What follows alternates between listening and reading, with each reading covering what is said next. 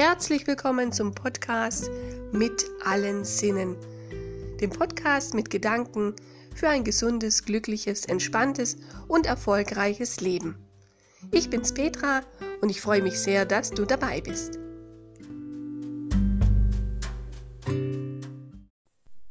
Einen wundervollen Tag, schön, dass du wieder mit dabei bist, denn heute geht's weiter in unserer Reihe Heilströmen für Finger. Ja, das Fingerströmen ist eine ganz einfache und wunderbare Methode, deine Gesundheit und dein Energielevel anzuheben oder aber sogar zu verbessern. Heute haben wir den Ringfinger. Und zwar der Ringfinger steht für das Lungen- und das Dickdarmmeridian. Und ich glaube, wenn du jetzt hörst, für was er alles ist, dann wirst du vielleicht feststellen, dass er genau in diese Zeit wunderbar hineinpasst und es vielleicht doch ratsam ist, öfters mal seinen Ringfinger ja, zu strömen und seiner Gesundheit was Gutes zu tun. Beginnen wir mit den körperlichen Problemen, bei denen man den Ringfinger sehr gut strömen kann. Und zwar bei natürlich allen Lungen- und Dickdarmproblemen, aber auch bei Allergien, bei Herzproblemen und manchmal sogar auch bei Rückenbeschwerden.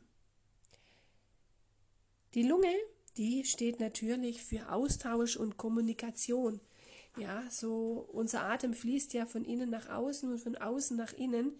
Und das ist natürlich etwas, wo wir ja ähm, im Moment vielleicht auch so unsere Probleme und Thematiken haben.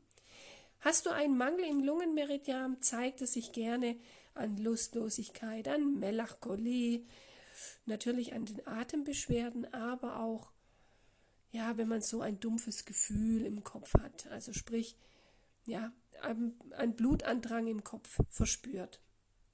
Wenn du natürlich in Balance bist mit dem Lungenmeridian, dann bist du kontaktfreudig, du kannst dich angemessen abgrenzen, du hast eine wunderbare Atmung und eine sehr, sehr gute Lungenkapazität. Und wenn du meine Geschichte kennst, dann weißt du, dass ich hier immer sehr, sehr expliziten Wert drauf lege. Das Dickdarmmeridian ist dem zugeordnet, dass wir natürlich auf Körperebene oft Entzündungen im Darm haben, Geschwüre, Geschwulste, Polypen, die uns natürlich beim Ausscheiden auch behindern.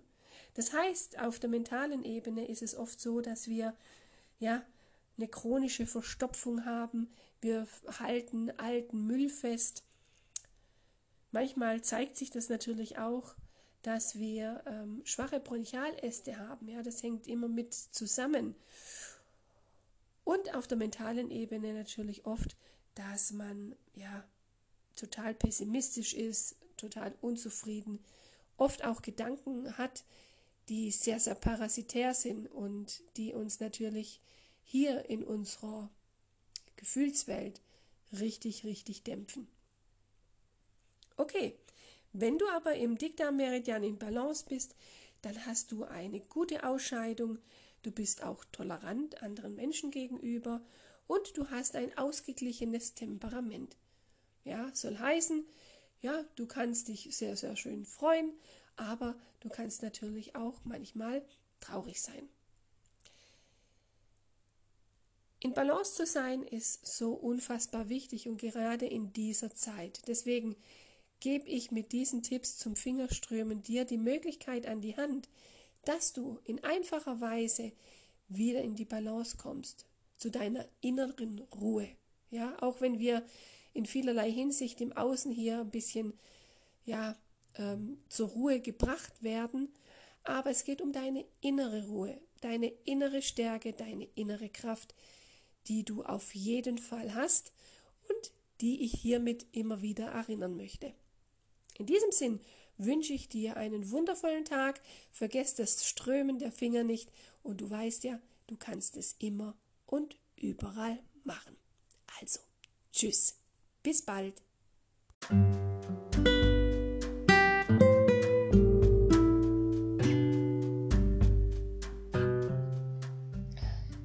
Ah, ich hab's vergessen.